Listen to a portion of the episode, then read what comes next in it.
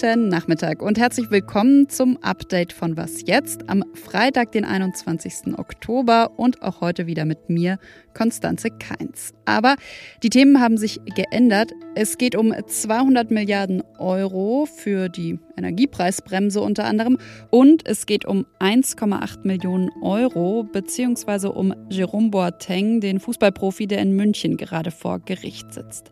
Der Redaktionsschluss für diesen Podcast ist 16 Uhr. Werbung. Diese Woche in der Zeit? Die Bücher des Frühlings. 16 Seiten blühende Fantasie. Von gefährlichen Liebschaften, einer Flucht auf dem Mississippi und magische Erzählkunst. Das Literaturspezial zur Buchmesse in Leipzig. Die Zeit, Deutschlands größte Wochenzeitung. Jetzt am Kiosk oder direkt bestellen unter zeit.de/slash bestellen. Wie die Gaspreisbremse jetzt genau aussehen soll, das ist immer noch nicht geklärt. Aber dass sie kommt und dass sie finanziert wird, das hat der Bundestag heute Vormittag beschlossen. Die Abgeordneten, die haben nämlich mehrheitlich dafür gestimmt, ein Sondervermögen von 200 Milliarden Euro aufzunehmen.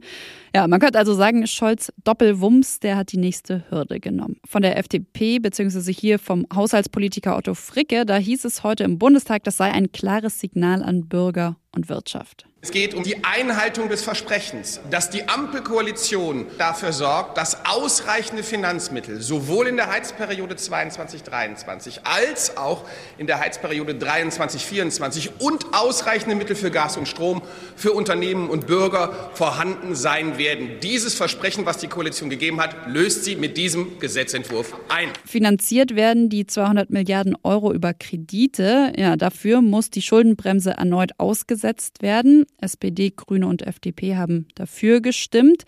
Die Linke enthielt sich, AfD und Union stimmten dagegen. Und Ihr Argument, das überlasse ich jetzt mal dem Unionsfraktionsvize Matthias Mittelberg selbst. Sie wissen nicht, wofür Sie das Geld brauchen, wann Sie das Geld brauchen und trotzdem wollen Sie von uns eine Blankozusage über 200 Milliarden. Das kann man gar nicht gutheißen. Ja, die Ampel sieht es natürlich anders, widerspricht und sagt, diese 200 Milliarden, die sollen die geplante Strom- und Gaspreisbremse finanzieren. Und außerdem wolle man damit Unternehmen unterstützen, die eben durch den russischen Angriffskrieg in Schwierigkeiten geraten seien. Das heißt, das betrifft natürlich dann auch mehrere Gasimporteure. Welche Entlastungsmaßnahmen nun konkret mit dem Geld finanziert werden sollen, darüber berät das Bundeskabinett dann Mitte November. Und dann geht das Ganze nochmal zur Beratung in den Bundestag. Es ist die Geschichte einer toxischen Beziehung. Eine Beziehung, die schon letztes Jahr vor Gericht landete. Der ehemalige Bayern-Fußballer Jerome Boateng nämlich soll seine Ex-Freundin bei einem Urlaub in der Karibik beleidigt und verletzt haben. Von Schlägen und Bissen war die Rede. Körperverletzung lautete dann das Urteil und das Münchner Amtsgericht verhängte eine Strafe von 1,8 Millionen Euro. Meine Kollegin Carly Lawrence, die saß damals auch im Gerichtssaal und hat den Fall für Zeit Online verfolgt. Ich spreche aber heute mit ihr, weil Boateng wieder vor Gericht in München sitzt. Wenn man über diesen Fall spricht, dann kann man aber auch nicht ausklammern, dass das Thema eigentlich größer ist. Und vielleicht sollte dieses Gespräch deshalb vielleicht eher das System Spielerfrauen heißen. Untertitel Ein ziemlich erschreckender Blick hinter die Hochglanzfassade des Profifußballs. Ja, und damit Hi Kali. Hi. Ja, warum sitzen Boateng und seine Ex-Freundin jetzt wieder vor Gericht? Worum geht's heute? Ähm, Im vergangenen Jahr war ähm, der ehemalige Nationalspieler Boateng ja vor Gericht aufgrund von ähm, Vorwurf der Körperverletzung und Beleidigung. Damals wurde er zu einer Geldstrafe von 1,8 Millionen Euro verurteilt. Die Staatsanwaltschaft hatte damals eine Bewährungsstrafe sogar gefordert von anderthalb Jahren und eine Geldauflage von 1,5 Millionen Euro. Boateng legte daraufhin Berufung ein, die Nebenklage und die Staatsanwaltschaft auch. Und nun findet eben dieses Berufungsverfahren statt. Gestern am ersten Verhandlungstag hatte Boateng einen Vorschlag des Gerichts auf eine Verständigung abgelehnt. Er könne dies mit seinem Gewissen nicht vereinbaren. Er ließ außerdem über seinen Anwalt mitteilen, dass er selbst nicht nochmal aussagen möchte. Jetzt hast du ja letztes Jahr den Prozess sozusagen live erlebt. Du warst in München dabei. Wie war das für dich? Wie hast du das Ganze erlebt? Und vielleicht auch, wenn wir es vergleichen mit jetzt, was ist jetzt anders sozusagen? Also mich hat dieser ganze Prozess ähm, sehr bewegt. Man erhält äh, im Zuge eines solchen Verfahrens relativ tiefe Einblicke in das Privatleben von zwei Menschen, die man natürlich gar nicht kennt und auch in diesem Fall natürlich einen Einblick oder viele Details über eine Beziehung und was mich aber auch nachhaltig sozusagen irgendwie beschäftigt hat, war irgendwie die Wahrnehmung der Öffentlichkeit nach dem Urteil und auch die Ablehnung und zum Teil die Verurteilung der Nebenklägerin, also seiner Ex-Freundin. Sie wurde sehr stark danach angefeindet. Für viele ist Boateng einfach ein Nationalheld des Fußballs und für viele Menschen ist es anscheinend immer noch nicht vorstellbar, dass so jemand eventuell auch Straftaten begehen könnte. Vielleicht direkt daran anschließend. Jetzt haben ja vor ein paar Tagen erst Korrektiv und die Süddeutsche Zeitung zusammen aufgedeckt, dass der Fall Boateng eben kein Einzelfall, sondern einer von vielen ist. Warum kommt davon trotzdem so wenig an die Öffentlichkeit? Ähm, die Kolleginnen haben mit ehemaligen Frauen und Freundinnen von Spielern über ihre Erlebnisse gesprochen. Alle davon wollen anonym bleiben, aus Gründen. Es wird von körperlicher und ähm, psychischer Gewalt gesprochen bis hin zu Todesdrohungen. Und wie leider so oft bei häuslicher Gewalt weiß die Außenwelt nur sehr selten, was hinter verschlossenen Türen abläuft. Da unterscheiden sich Prominente nicht von den Otto-Normalbürgern. In dieser Branche herrscht ein massiver Druck. Es geht um sehr viel Geld, es geht um Image und vieles andere. Und ich glaube, das trägt sicherlich auch dazu bei, dass es an unterschiedlichen Stellen kein großes Interesse an dem Bekanntwerden solcher Fälle gibt.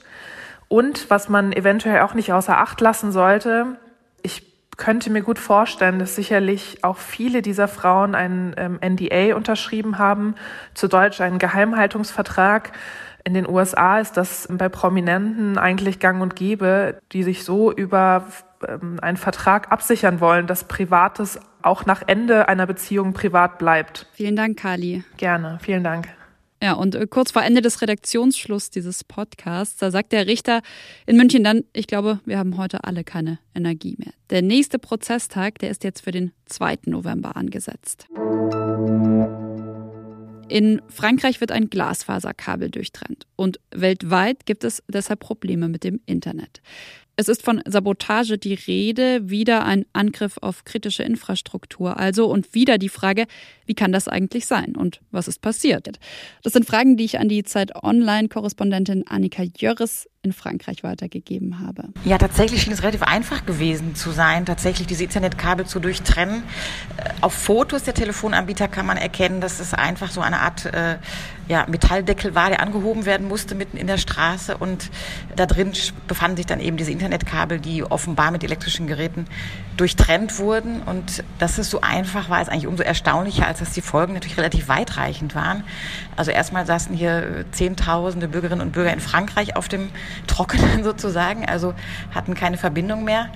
Und gleichzeitig äh, haben auch die USA und äh, China gemeldet, dass die also, dass der Internetverkehr beeinträchtigt war, weil es eben auch die Unterwasserkabel letztendlich betroffen hat. So insofern gehe ich jetzt davon aus, dass bald tatsächlich eine Diskussion darüber beginnt, wie man diese ja doch sehr wichtigen Kabel besser schützen kann in Zukunft, dass es eben nicht mehr so einfach zu sein scheint, da Schaden anzurichten.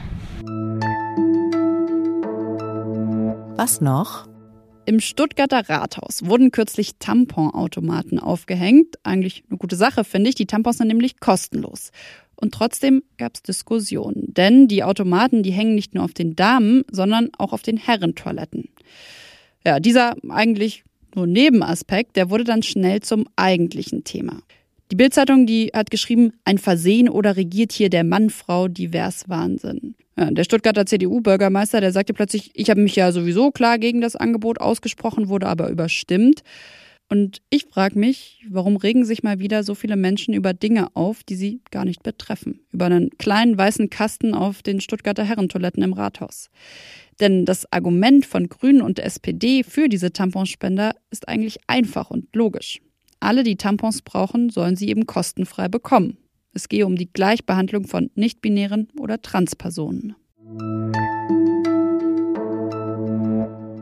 Und damit sind wir am Schluss dieser Was jetzt Folge angekommen. Sie können uns wie immer gerne schreiben an wasjetzt@zeit.de geht das. Ich, Konstanze Keins, verabschiede mich und wünsche Ihnen ein ganz schönes, entspanntes Wochenende. Und ich empfehle Ihnen direkt auch schon mal unsere neue Sonderfolge zum Thema Artensterben. Die erscheint wie immer morgen, also wie immer an einem Samstag. Aber sie erscheint nicht nur hier in diesem normalen, in Anführungszeichen, Was jetzt Feed, sondern wir haben einen neuen Podcast-Feed. Was jetzt Spezial heißt der. Den finden Sie überall, wo Sie uns auch sonst hören. In diesem Feed, da finden Sie ab jetzt gebündelt all unsere Sonderfolgen. Also hören Sie sich durch, wenn Sie das noch nicht gemacht haben. Tschüss. Okay, ich bin live.